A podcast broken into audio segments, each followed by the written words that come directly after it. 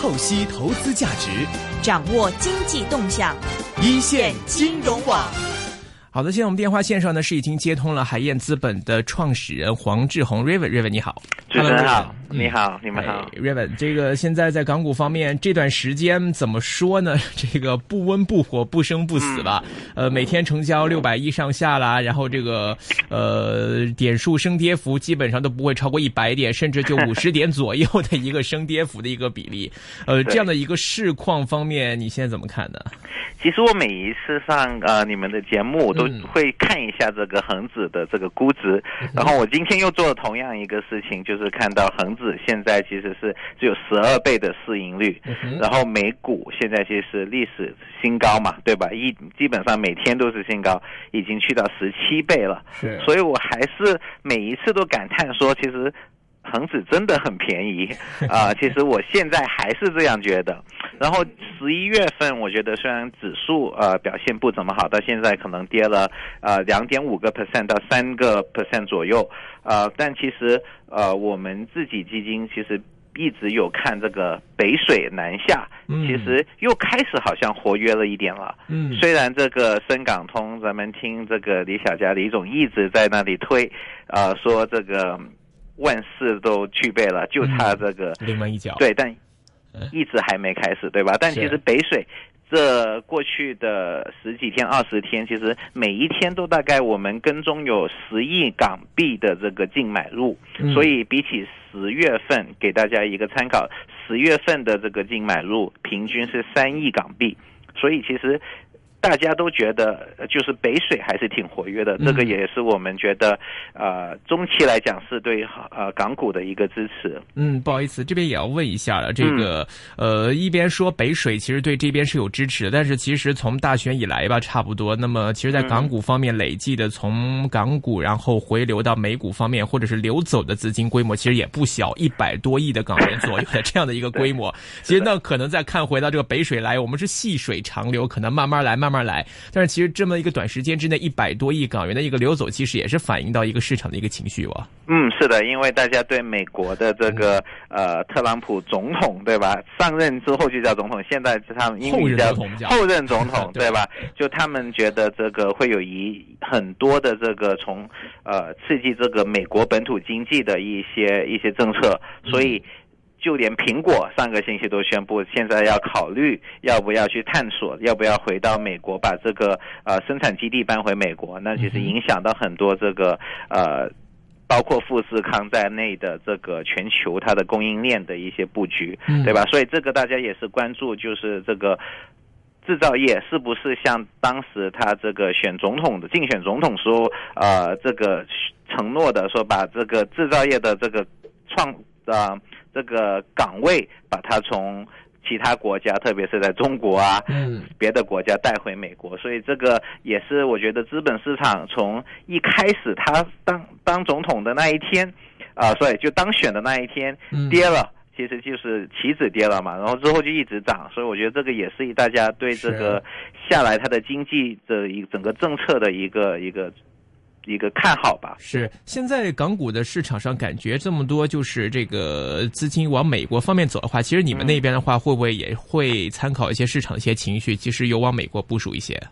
啊，其实我们自己呃之前。我可能上过节目也讲过，有其实关注挺多这种出口的公司，呃，包括是这个呃，像我们讲的这个呃衣服啊，这个是布料出口的，还有这个汽车部件出口。像其实我们之前很看好的一个公司叫敏实集团，敏实集团这个就是也是现在港股情绪的一个，我觉得一个很好的一个例子，对吧？敏实集团上个星期出来说，这个我们拿到了发改委。中国成为中国第五个这个企业获到这个批准，可以去做这个电动车。嗯，如果是去年的同个时间的话，我相信股票可能就涨得很高。对，但其实上个星期不涨。不单子还是往下的，嗯啊，为什么呢？因为其实，呃，有一部分的市场是分析师是担心这个，因为呃，敏实集团作为在香虽然在香港上市，但其实他们的这个他们是做这个车的零部件的，嗯但其实他的这个客户已经是有日本的、有欧洲、有美国，非常全球化的一个一个布局。其实超在中国以外的收入已经占了百分之五十了。嗯，所以大家觉得，在这个特朗普总统底下的这个这个新环境，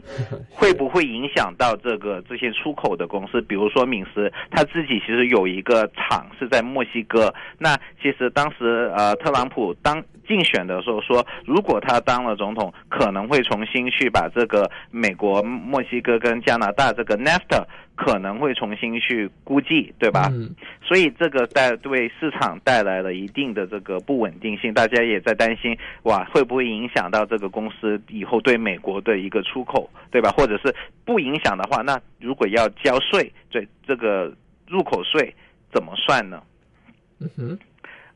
所以这是也是一个就就算有新能源汽车的这个这个导火索，但嗯市场还是更加关注的是说已经有的这个美国板块能不能保持。那其实我们自己的一个观点就是，我们觉得其实影响还是可以控制的，因为毕竟呃，对于美国的。整个出口只是占这个敏实集团全个集团收入的百分之十左右，十几，所以我们觉得还是可以控制的。OK，那就敏实这个 case 来说的话，其实嗯你觉得现在的位置算是一个合理的一个可以考虑买入的一个位置吗？我们其实一直都持有这个敏实集团，最近回调了一点，但我们觉得还是非常合理的一个估值。它的这个呃，二零一七年这个呃卖方的这个平均大概现在是十三十四倍市盈率左右。那其实它今年上半年的业绩是非常抢眼的，呃，收入增长了百分之二十二，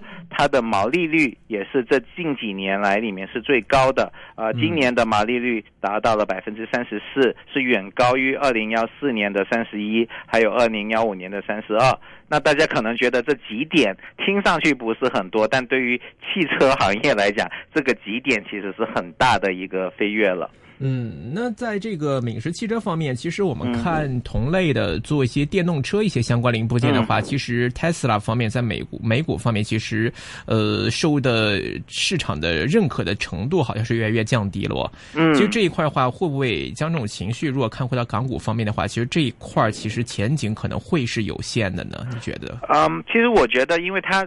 现在啊、大家还不是特别明白，就是他究竟是想做自己的品牌，还是其实像他一直做的，就是做这个汽车的零部件。那呃，上个星期其实摩根斯坦利有组织一个投资者会议，然后他们公司所表的态，其实他们希望用这个牌照去做一个呃做电动车零部件的一个平台。嗯、那其中有一个东西，我觉得是对于，因为我们对公司了解还是比较多的，公司其实毛利率一直往上的一个这几年一直往上走的一个原因，就是因为他们很快的去从不锈钢变成了铝制品，这是他们专过去几年专注的一个、嗯、一个新的一个板块。那其实电动车在美国特斯拉也好，我们看到其实丰田也好，其实这个以铝代钢的这个。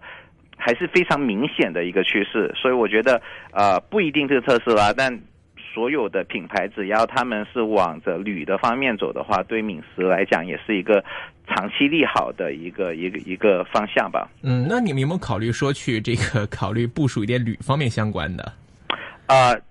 其实敏实已经是专做铝的这一个呃呃，就是铝的一个产品。但你说，如果是我们专门去看这个铝矿啊，或者是像澳洲上市的一些就做矿的，我觉得这个我们不是我们这个想象，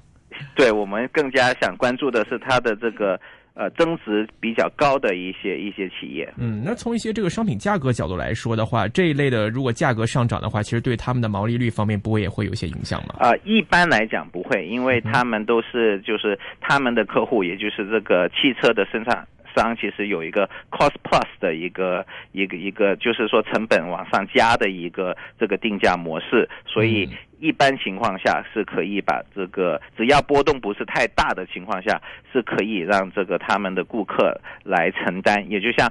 讲回我们刚才说这个美国的这个，如果关税要提高的话，其实我们觉得也有一部分可以让这个客户来承担。嗯嗯，这个所以这个也是一个不单单只是敏实要要面对的一个问题。我们之前也聊过，就很多现在去越南的公司，对吧？嗯，就在特朗普。呃，当了竞选胜利之后，这些股票其实也也最近也在跌，因为大家突然间觉得这个整个自由化贸易的这个就全球会不会就是往往回走，对吧？所以这个也是为什么这个你看，像在香港的蓝筹今天表现最差的股票，呃，利丰四九四，嗯哼，也是一个这样的一个主题在这里吧？就好像全球自由贸易可能。不一定像以前发展的那么快，或者是其实有很多人不一定很支持这个。就从选民来讲，嗯，不一定很去很支持这个自由贸易的一个一个方向。是，所以你觉得现在市场上对于这个敏实的其实估值其实相对偏低的是吗？所以是的，低多少呢？或者说你觉得像这种的这种这种股票，其实比较大家就是最关注，就是说我发生了什么样的事情，或者有些什么样的成绩出来了，可以改变市场对我的一个看法，重新获得大家。他肯定，你觉得这方面的话，呃，有没有哪些机会、潜在机会？你觉得可能有希望的？我觉得，因为敏实，呃，刚才讲了，它的二零一六年上半年的业绩是非常的抢眼，它的核心利润率增长了百分之四十七，但这个公司现在只有十八倍，就十八倍过去的这个市盈率，现在往前看，大概是二零幺七年大概十五倍左右。嗯，我觉得在其他行业，这个像这样的增长率。应该有二十倍以上的这个估值，嗯，然后一般的这像就我们，因为我们观察周期股也好，这个像他们这种有工业股，其实这个毛利率往上跟往下都是一个能持续一段时间的一个一个事情，所以我觉得毛利率还会。就不会说好了半年，然后突然间就掉了半年，因为他们毕竟不是一个大宗商品的一个一个就原材料嘛，他们是有自己的一个加工，有技术含量的，所以这样的话，它的那个利润率其实还是能够保持的。嗯，所以你这个长未来的话，看敏实会看多少？呃。几个月前，敏实是三十块钱的股票，所以我们其实当时我们也没有卖，所以我们还是挺，呃，挺看好这个长期看好这个公司的。然后。我觉得比较要提出的一点就是上个星期公布的这个电动车的这个利好的消息，但其实我们自己的模型或者是现在，我相信券商也是没有去把这个算在估值里面。那这个其实可以说是一个，呃，一个 option，是一个就是以后一个可能是一个锦上添花的一个东西。当然，我们要看它下来公司再去跟我们讲它下来的布局，或者是究竟。其实现在市场很关心的说，你自己因为没有这个做车的经验，对吗？他们是做车的部件，那电动车也一样，你需不需要去再找一个这个合作伙伴来帮你一起做这个电动车？我们希望是这样，因为这样的话，其实也减少了这个敏实需要投入的一个一个资本，也降低了风险。而且我相信，因为他自己的这个客户已经是。基本上全球所有大牌子都是他的客户。那在里面，如果能找到好的这个潜在的合伙人，去一起做这个在中专注中国。地区的中国市场的一个电动车的一个品牌，我觉得也是我可以让我们期待的。OK，呃，我们来看听众问题啊，这个听众还想问 Raven，就是关于之前有介绍过的1979天宝啊，呃，他说呃，这位听众他没有说我没有1979，但是看到近日回落，想问一下现在是否可以吸纳的？我们觉得是可以的，因为呃，在港股，因为最近波动比较大啊，其实。公司没有报过业绩，对吧？所以我们之前一直在讲啊，但我像我说的，我觉得业绩如果一般开始了这个腾飞的状态，都能坚持就是不是说一两个月就结束的，所以我们觉得还是，我觉得这个已经比我上一次上节目又便宜了挺多的啊，对吧？所以我觉得还是我们还是继续看好天宝。呃，但是我个人呢，就是从这个图表上来看，好像在一块七毛三附近，其实是有一个双顶的感觉哇。就从技术面上看，可能会你觉得会不会有什么影响呢？啊，我们基金其实是做这个基本面的一个一个分析，所以我们很少去看线的啊，所以这个可能跟。跟主持人的风格有点不一样，但我们觉得这个呃，最近我们跟公司交流都是都挺好的，所以我们也觉得，而且最近好像也没有听到 OPPO 手机怎么了，其实还是好像还是继续卖的很火，所以我们还是。还是密切关注这个 OPPO 手机在国内的这个占有率，还有就是这个天宝在别的业务上的一个发展。OK，呃，另外在大势方面呢，因为现在看到这个港股差不多一个多礼拜了吧，就是这种不温不火的一个局面。其实到这一周或者再往后的话，其实你看港股的一个趋势上会维持怎么样一种状态呢？我其实很同意，就是现在港交所的一些，就你看他过去讲，觉得还是。北水下来，特别是小盘股，我觉得是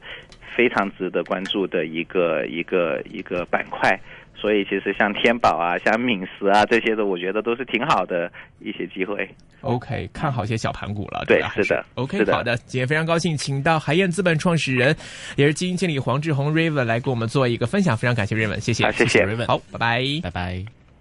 好的，那么提醒各位呢接下来的部分呢，会有徐瑞明徐老板和陈鑫 Wallace 的出现，然后欢迎大家给我们在 Facebook 留言，那么也可以写 email 到 ezone at r。